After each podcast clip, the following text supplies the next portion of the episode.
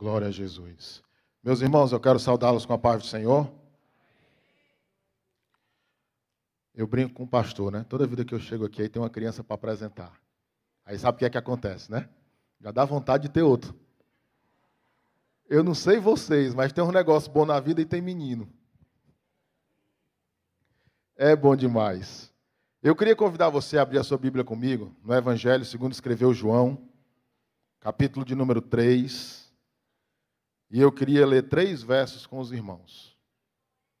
João, capítulo 3. Eu queria ler com os irmãos o verso de número 18, 19 e 20. Certamente cada um de nós que chegamos aqui na igreja essa manhã, nós chegamos aqui porque nós fizemos uma escolha. Eu não acredito que tenha aqui alguém que veio até aqui hoje obrigado. Você escolheu vir até aqui essa manhã. E eu queria que você deixasse o Espírito Santo tocar no seu coração, para que essa manhã você saísse daqui fazendo mais uma escolha. João capítulo 3, a partir do verso 18, assim diz o Evangelho. Quem nele crê não é condenado, mas quem não crê já está condenado. Por não crer no nome do Filho unigênito de Deus. Este é o julgamento.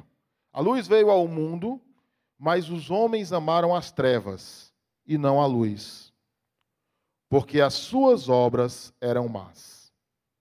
Quem pratica o mal odeia a luz e não se aproxima da luz, temendo que as suas obras sejam manifestas. Senhor Jesus, Santo Deus e Pai, chegamos aqui essa manhã com o propósito, Jesus, de ouvir a tua voz, apresentar a ti o nosso culto racional, apresentar a ti, Senhor, o nosso louvor, a nossa adoração. E agora, Pai, queremos ouvir a tua palavra. Que o teu Espírito Santo encontre liberdade no nosso meio para falar ao coração de cada um de nós que aqui chegamos, Senhor. Fala conosco, é o que eu te peço essa manhã, em nome de Jesus, para a glória de Jesus. E quem crer comigo, diga amém. Meus irmãos, o Evangelho de João, talvez um dos evangelhos mais lidos dentre os evangelhos, conhecido como o Evangelho do Amor. E esse capítulo 3, de maneira especial, ele tem um dos textos que mais marca a minha caminhada cristã.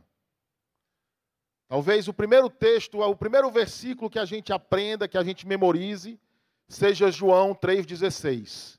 Sim ou não? Quem sabe João 3,16?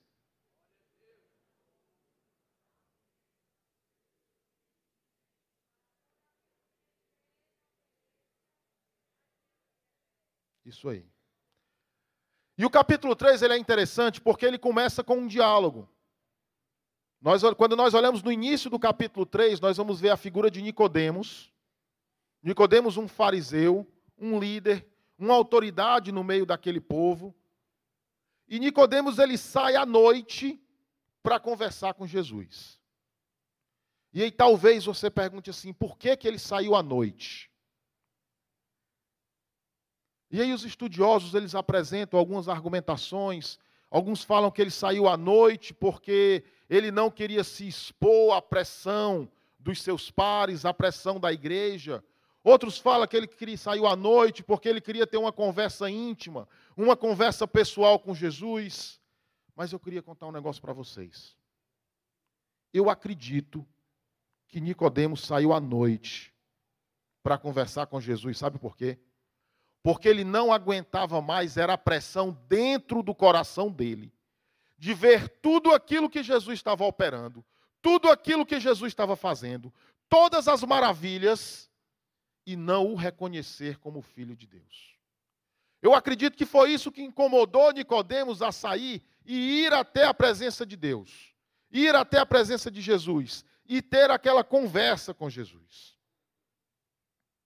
E quando a gente segue nessa narrativa do capítulo 3, chegando lá no verso 4, a gente vê o encontro de Jesus com Nicodemos, e aí Jesus olha para Nicodemos e diz assim: "Olha Nicodemos, você precisa nascer de novo". E aí o que me chama a atenção é a resposta de Nicodemos. Porque talvez se alguém chegasse para mim e dissesse assim, Caio, você precisa nascer de novo? Certamente eu iria dizer, nascer de novo? Não é possível, não, não dá para nascer de novo. Que história é essa de nascer de novo? Mas Nicodemos não perdeu tempo com isso, não. Nicodemos de bate pronto. Ele volta para Jesus e diz assim: Jesus, tem que nascer de novo? Como é que nasce de novo? Nicodemos não perguntou para quê, Nicodemos não perguntou por quê, Nicodemos não colocou em xeque a necessidade de nascer de novo. Nicodemos aceitou o que Jesus disse de bate pronto e disse: "Como é que eu faço? Aonde é que eu aperto? Como é que faz para nascer de novo, Jesus?" Nicodemos já estava tão convencido com os milagres e com os feitos de Jesus. Ele já estava tão convencido que Jesus era o caminho, por tudo o que ele tinha visto, que Nicodemos não não questionou o que Jesus disse. Ele perguntou assim: "Como é que eu faço?" Como? Como é que eu faço para nascer de novo? E aí segue nesse diálogo de Jesus com Nicodemos. E aí me chama a atenção lá no verso 10. Quando Jesus olha para Nicodemos e diz assim: Como é que você, mestre entre esse povo? Jesus não desqualificou Nicodemos. Jesus, que era o mestre dos mestres, ele olha para Nicodemos e diz assim: Como é que você, que é mestre no meio desse povo, me pergunta, queres que eu te diga como é que você precisa nascer de novo? Se eu estou aqui caminhando com vocês, se eu estou aqui operando maravilha no meio de vocês, que vocês estão vendo as maravilhas que eu estou fazendo aqui na terra, você viu eu curar o paralítico e o paralítico andar. Você viu eu curar o cego de nascença e o cego de nascença ver. Você viu aquele que estava doente e eu trouxe de volta a saúde. E você não entende isso? Como é que você quer que eu te revele, Nicodemos? Coisas maiores, coisas do céu. Se aquilo que está aqui na terra e que tu estás vendo, tu não consegues entender. E aí o Senhor continua nesse diálogo com Nicodemos. O Senhor continua explicando para Nicodemos quem que ele é, por que que ele veio, até que ele chega no ápice, na minha opinião, do capítulo 3. Lá no verso 16 diz assim: "Olha Nicodemos, o amor do Pai pelo mundo é tão grande, é tão grande, porque Deus amou o mundo de tal maneira que deu o seu filho unigênito para todo aquele que nele crê não pereça, mas tenha a vida eterna. Meus irmãos, me diga uma coisa. Nesse diálogo de Jesus com Nicodemos, o filho de Deus unigênito já tinha sido dado? Ele já estava aqui no meio de nós. Ele já estava ali no meio do povo. Ele estava ali em carne e osso conversando com Nicodemos. E ele já estava anunciando o que haveria por vir. Vocês estão entendendo? O próprio Jesus, ele já estava anunciando qual era a missão dele aqui na terra. Porque Deus amou o mundo de tal maneira que enviou Jesus para todo aquele que nele crê. Não pereça, mas tenha a vida eterna. E esse é o diálogo que o Senhor trava ali com Nicodemos. Esse é o diálogo que o Senhor nos traz aqui essa manhã para que a gente possa entender a dimensão desse amor. Para que a gente possa entender e compreender a dimensão do cuidado, do amor e do zelo que Deus tem por mim e por você. E aí Jesus continua nesse diálogo com Nicodemos, até que ele chega no verso 18. E diz assim: "Porque olha, Nicodemos, quem nele crê, quem é o nele, quem crer no Filho de Deus, não é condenado. Mas aquele que não crê já está condenado. O Senhor ele chega no verso 18, ele diz assim: Nicodemos, eu preciso que você entenda que a condenação ela é uma escolha sua. Deus não quer condenar nenhum de nós. Quem vai escolher ser condenado ou não é você.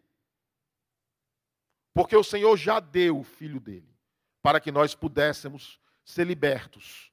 E é por isso que Jesus diz: quem nele crê não é condenado, mas aquele que não crê já está condenado. E Jesus coloca aqui para a gente a condenação como uma opção, como uma escolha. E eu queria que você lembrasse que você escolheu vir aqui hoje. E que você não pode sair daqui hoje sem fazer uma escolha. Quando nós continuamos nesse texto e chegamos no verso 19, ele diz assim: Jesus diz: Este é o julgamento. A luz veio ao mundo. Quem é a luz? Jesus. Mas os homens amaram as trevas e não a luz. Sabe por quê? Porque as suas obras eram más. Se no verso 18 o Senhor apresenta para a gente a condenação como uma opção, no verso 19 ele apresenta para a gente o julgamento, que não é uma opção. O julgamento ele nada mais vai ser do que uma consequência da escolha que você fez no verso 18. O Senhor diz: Olha, a luz veio ao mundo, mas muitos não escolheram a luz porque não queriam iluminar aquelas obras más que tinham feito. O julgamento já está posto, porque a luz está ao mundo. E nada, nada, nada fica obscuro diante de Deus. Então, se no verso 18 o Senhor apresenta a condenação como uma opção, no verso 19 Jesus deixa claro que o julgamento, ele é uma consequência da escolha que você fez. Mas o amor de Deus pelo mundo, ele é tão grande.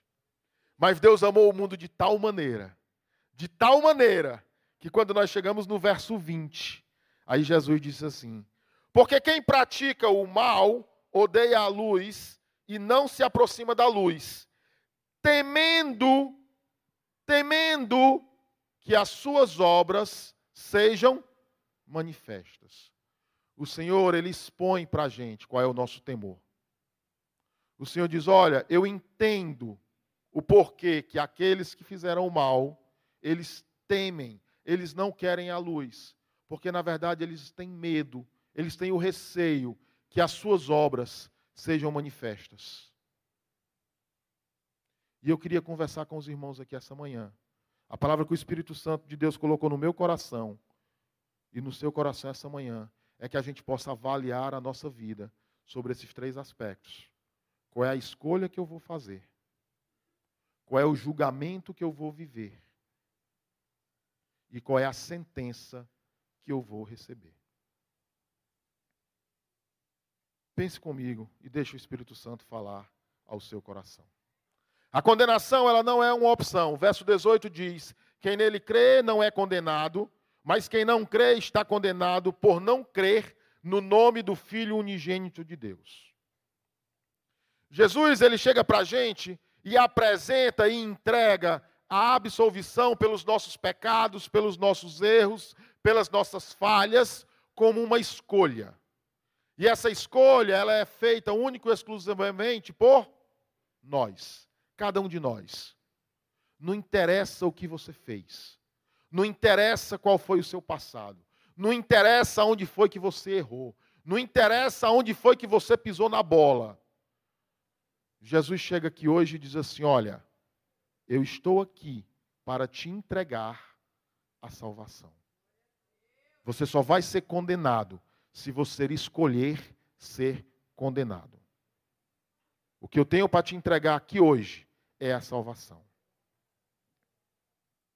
Agora, se você não escolhe a salvação, você automaticamente está escolhendo a outra coisa. Você automaticamente está escolhendo a condenação. E você precisa ter ciência disso. Você precisa ter ciência que ficar quieto é uma escolha. Ficar calado é uma escolha. Ficar imóvel é uma escolha. O ato de você não levantar e tomar posse da salvação, você automaticamente está escolhendo que você não quer a salvação. E a gente precisa entender isso. Continua no texto, E a gente tenta aplicar esse cenário que nós temos do texto para o nosso mundo de hoje. O nosso mundo onde paira a incredulidade, paira a desconfiança, paira o oportunismo. Nós vivemos especialmente nesses últimos dias, e quando eu digo nesses últimos dias, eu não estou falando nos últimos dias no sentido bíblico, eu estou falando nos últimos dias do dia 1 de outubro, e parece que esse negócio vai demorar ainda até o dia 30 aonde as discussões, as brigas, a, a, os ânimos exaltados, eles estão presentes em todo o meio. A necessidade de falar, de gritar, de defender a sua opinião, ela é latente. Eu não sei vocês, mas tem hora que a vontade que eu tenho é de jogar o telefone dentro d'água. Eu não jogo porque eu dependo dele para pagar as contas.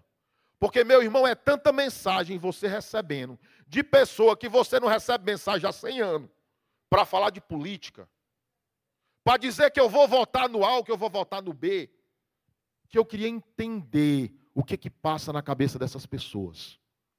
Porque se você não tem uma caminhada, uma vida de mostrar o que é certo, de querer fazer o que é certo, de defender o valor, da onde que você se acha no direito de nos 30 do segundo tempo querer dizer para o irmão que ele vai ter que votar no A ou no B.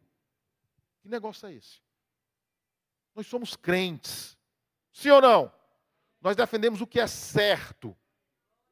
E só há um caminho certo. E é isso que nós ensinamos aqui dioturnamente. O caminho certo. A escolha certa. Mas, a bem da verdade, nós ficamos desconfiados, né? Porque todo mundo está sendo julgado e o fulano está falando isso, e o fulano está falando aquilo, e o Beltrano diz isso. E quem me garante que o que ele está dizendo é certo? E quem me garante que o que ele está dizendo é errado? Mas quem está dizendo que trouxe a salvação para você foi Jesus. E esse Jesus que disse que trouxe a salvação para você é o mesmo Jesus que disse assim: Todo o poder me foi dado sobre os céus e na terra.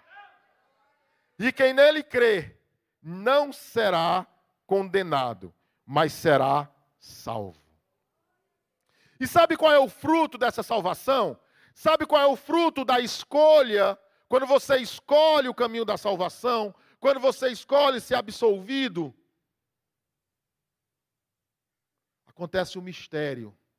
O Espírito Santo ele vem habitar em você. Ele te renova e ele traz para o seu coração a paz a paz. É por isso que você talvez ande no mundo e veja e diga assim: rapaz, olha aquele cara, você está vendo ele? Ele tem um negócio diferente, está passando por problema, está passando por prova, está passando por dificuldade, mas você olha para ele, ele está em paz, ele não está murmurando, ele não está reclamando, ele não está gritando, ele está dando glória a Deus. Essa é a paz que só Jesus coloca sobre você. E sabe por que, que você tem essa paz? Porque você sabe que não interessa o que vai acontecer, você já foi absolvido. Porque você recebeu a salvação de Deus. E essa escolha, ela depende somente de mim e de você. O que Jesus ofereceu para a gente foi: aquele que me recebe e é salvo. Mateus capítulo 11, do verso 28 ao 30, Jesus diz assim: Venham a mim Venham a mim todos os que estão cansados, todos os que estão sobrecarregados, venham a mim e eu lhe darei descanso. Tomem sobre vocês o meu jugo e aprenda de mim, pois eu sou manso e humilde de coração. Vocês em mim encontrarão descanso para as suas almas, pois o meu jugo é suave e o meu fardo é leve. O seu jugo está pesado? o seu jugo está pesado, só existe um caminho: Jesus. Ele troca o teu jugo pesado pelo fardo leve que ele te entrega, para caminhar contigo e te entregar a sentença da salvação. É por isso que nós estamos aqui. Foi por isso que nós chegamos aqui. Agora, essa escolha, ela é nossa, ela é minha e ela é sua. O Senhor não vai fazer essa escolha, nem por mim, nem por você. E aí Jesus segue no diálogo dele com Nicodemos, e ele chega no verso 19 e diz assim: Este é o julgamento. Jesus deixa claro que depois que ele te dá o direito de fazer uma escolha, depois que você escolheu por onde você quer andar, depois que você escolheu o que é que você quer, haverá um julgamento. E aí ele diz: Este é o julgamento. A luz veio ao mundo, mas os homens amaram as trevas, não a luz, porque as suas obras eram más. Meus irmãos, se a condenação é uma opção, o julgamento é uma obrigação. Tenha isso muito claro. Se nós temos a escolha da condenação, nós não temos a escolha do julgamento. Todos nós seremos julgados. Isso é um fato. E eu queria que você percebesse isso hoje. Não nas minhas palavras, mas eu queria que você percebesse isso nas palavras de Jesus. Porque ele veio para que você seja aprovado nesse julgamento. Para que você passe por esse julgamento e seja salvo. Nós, nós, se nós não estivermos ligados, se nós não estivermos sobre o domínio do nosso Deus, se nós não estivermos vinculados a Deus, não se engane, nós estaremos vinculados e estaremos sobre o domínio de alguma outra coisa. Se você não tem a sua vida ligada, vinculada a Deus, submissa à vontade do Senhor, você está deixando a sua vida submissa a alguma outra vontade. Pode ser que seja a sua, pode ser que seja do seu chefe, pode ser que seja do seu trabalho, pode ser que seja aos seus desejos, eu não sei. Mas a sua vida vai estar submissa a alguma outra coisa, a algum outro poder. E o que o Senhor coloca para a gente de maneira muito clara é que só existem dois domínios: o domínio da luz e o domínio das trevas. E eu queria falar isso com você com muito cuidado, com muito amor, porque assim, eu não consigo enxergar sobre a ótica bíblica um terceiro domínio. Jesus ele coloca para a gente de maneira muito clara: a luz veio ao mundo, mas os homens amaram as. Não tem uma terceira opção. Não tem um plano C. Se nós não estivermos submetidos, submissos à vontade de Deus Pai, que é a luz, de alguma forma, nós estamos expostos ou submissos às trevas. E eu queria que a gente pudesse reconhecer isso agora. E Jesus fala isso para uma pessoa que era o líder da igreja. Jesus fala isso para um fariseu. Nicodemos não era ninguém que nunca tinha ouvido falar de Jesus. Nicodemos não era nenhum egípcio que tinha sido catapultado ali para frente de Jesus. Nicodemos não era nenhum Ciro Fenício que vinha cheio de costumes.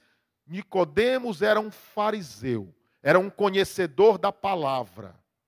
Nicodemos era um líder da igreja que se reunia ali naqueles dias. E a palavra de Jesus para Nicodemos foi: Olha, Nicodemos, você precisa nascer de novo. Você precisa nascer de novo porque a luz veio, e se você aceitar a luz, você está livre. Mas se você não aceitar a luz, você está condenado. Olha, Nicodemos, você precisa nascer de novo, porque a luz veio aos homens, mas os homens escolheram as trevas, porque as suas obras eram más. E os homens temiam que a luz pudesse expor as coisas más que os homens fizeram em público. Foi essa conversa que Jesus teve com o líder da igreja daqueles dias. E é essa conversa que o Espírito Santo de Deus trouxe para ter comigo e com você aqui essa manhã. Não existe nenhum de nós aqui que sejamos melhor, que tenhamos mais direito. Não. Todos nós precisamos escolher a luz. E é essa luz que vai iluminar os nossos erros. E quando nós reconhecemos os nossos erros, é essa mesma luz que vai nos purificar, porque todo o poder lhe foi dado sobre os céus e a terra. Porque foi ele que disse: Vem a mim e troca o teu fardo pesado pelo meu, que é leve. E é esse o convite que o Espírito Santo tem para fazer para mim e para você aqui essa manhã.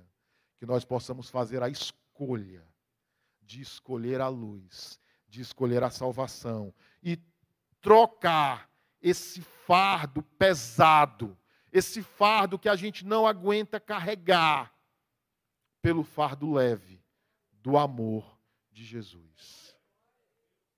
Aí você talvez olhe e diga assim, irmão Caio, esse negócio é bonito. Esse negócio é romântico. Eu até me empolguei com isso aí. Mas se a luz brilhar aqui, o negócio está tão desonerado que você nem imagina o que pode acontecer. Eu não imagino mesmo, não, meu irmão. Mas se a luz de Jesus brilhar aí, ele vai purificar esse negócio que está desonerado. Você não precisa temer entrar na presença de Deus e abrir o teu coração. Você não precisa temer pelo teu pecado. Você não precisa temer porque você fez um negócio que é errado. Você não precisa temer porque você fez algo que é ruim, que é mal, que você sabe que aquilo não é bom. Porque o nosso Deus é bom. E a promessa dele é: me entrega o teu fardo pesado. Traz os teus pecados para cá. Traz a maldade para cá. Traz aquilo que tu fez que está errado. Traz aquilo que está desonerado. Porque eu vou pegar tudo isso e vou te entregar o meu fardo, que é leve, para que você possa carregar em paz. E aí nós chegamos no verso 20, quando o Senhor traz para a gente a sentença. O Senhor coloca para a gente a salvação como sendo a sentença daqueles que escolheram a luz. Daqueles que escolheram a salvação. O verso 20 diz assim: Quem pratica o mal odeia a luz e não se aproxima da luz, temendo que as suas obras sejam manifestas. Você está temendo que elas sejam manifestas, mas você não precisa temer, porque aquele que tem a salvação, ele está aqui para te purificar e te fazer filho e te deixar salvo na presença dele. Foi o próprio Jesus que disse a Nicodemos o motivo pelo qual quem pratica o mal não escolhe a luz. É por temor. Sabe o que é o temor?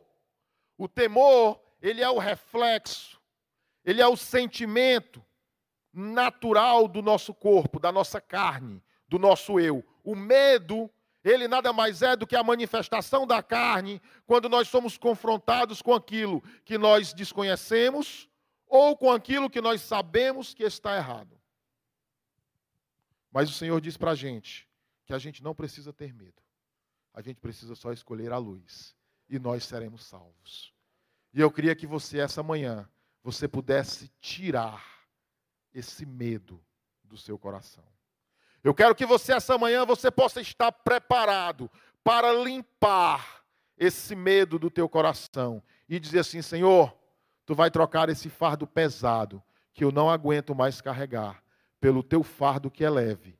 Pois, Senhor, eu quero esse fardo. Eu vou escolher, Senhor, esse fardo. Eu vou escolher caminhar nesse fardo que é leve. Meus amados, a gente muitas vezes não consegue entender a dimensão das nossas ações. Talvez você esteja pensando assim: ah, irmão Caio, eu já estou tão envolvido no jeitinho. Eu já estou tão envolvido, sabe, naquelas coisas que o pessoal do comércio faz. Eu já estou tão enlaçado junto com aquele meu grupo de amigos, com aquele meu grupo de homens que faz negócios, em fazer o negócio que é errado. Que, irmão Caio, se eu for tentar fazer o negócio direito agora, não vai dar certo. Não vai dar certo porque é um negócio que vem lá das entranhas. Talvez você diga assim, irmão Caio, o meu erro, ele é tão grave, mas ele é tão grave, que se eu confessar, a minha sentença é prisão. esse negócio não dá para mim. Porque senão eu vou me colocar em xeque. Talvez você esteja aí sentado e diga assim: ah, se eu confessar o meu pecado, esse casamento aqui que eu levo por fachada há 30 anos, ele vai se acabar. E os meus filhos nunca vão me perdoar. Mas eu queria dizer para você que aquele que tem o fardo leve, ele está aqui essa manhã. E você escolheu vir para cá hoje para que você pudesse ter um encontro com Ele e pudesse tirar esse medo do seu coração e pudesse caminhar de cabeça erguida, livre, através daquele que amou o mundo de tal maneira que deu o seu Filho unigênito para todo aquele que nele crer, não pereça, mas tenha a vida eterna. E esse é o convite que o Senhor tem para fazer hoje, para você. Você. Eu queria nesse momento falar com você, que ainda não conhece esse Jesus. Eu queria nesse momento falar com você que ainda não entregou a sua vida para Jesus. Você que ainda não conhece esse Deus face a face. Eu queria dizer que você escolheu chegar nessa igreja aqui hoje, para que o amor de Deus pudesse te alcançar. Para que o Senhor pudesse olhar para ti e dizer assim: hoje você vai escolher pela salvação. Hoje você vai escolher o caminho da salvação. E eu vou perdoar os teus pecados. Vou reescrever a tua história. Vou tirar esse fardo pesado das tuas costas. E vou te entregar o meu fardo, que é leve, para você caminhar de cabeça erguida esse é o convite que o Senhor está fazendo hoje para você. E eu queria que você levantasse a sua mão aonde você está, porque eu quero orar por você. Eu quero orar por você. Amém. Fique de pé. Vem aqui na frente, por favor. Eu quero orar por você. O Espírito Santo de Deus me disse que tem mais gente aqui hoje. Tem mais gente aqui hoje para escolher pela salvação. E eu quero orar por você. Eu quero encorajar você aonde você estiver, que você não deixe o medo dominar, mas que você possa escolher pelo fardo suave e leve, e que você possa vir aqui à frente. Venha aqui à frente. Eu quero orar por você.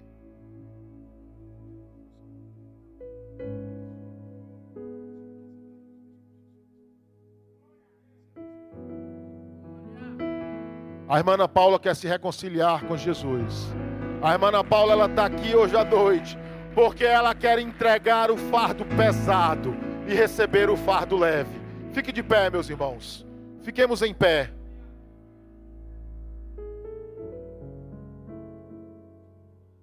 Eu vou falar um negócio para vocês. Tem coisas que a gente só faz para Jesus, né? Tem coisas que a gente só faz para Jesus.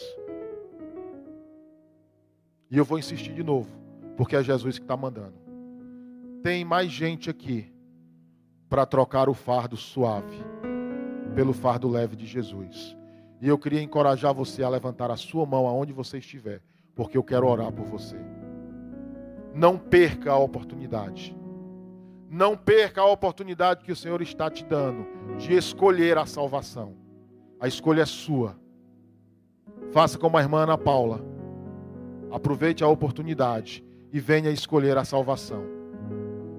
Tem mais alguém que quer receber Jesus como seu Senhor e Salvador?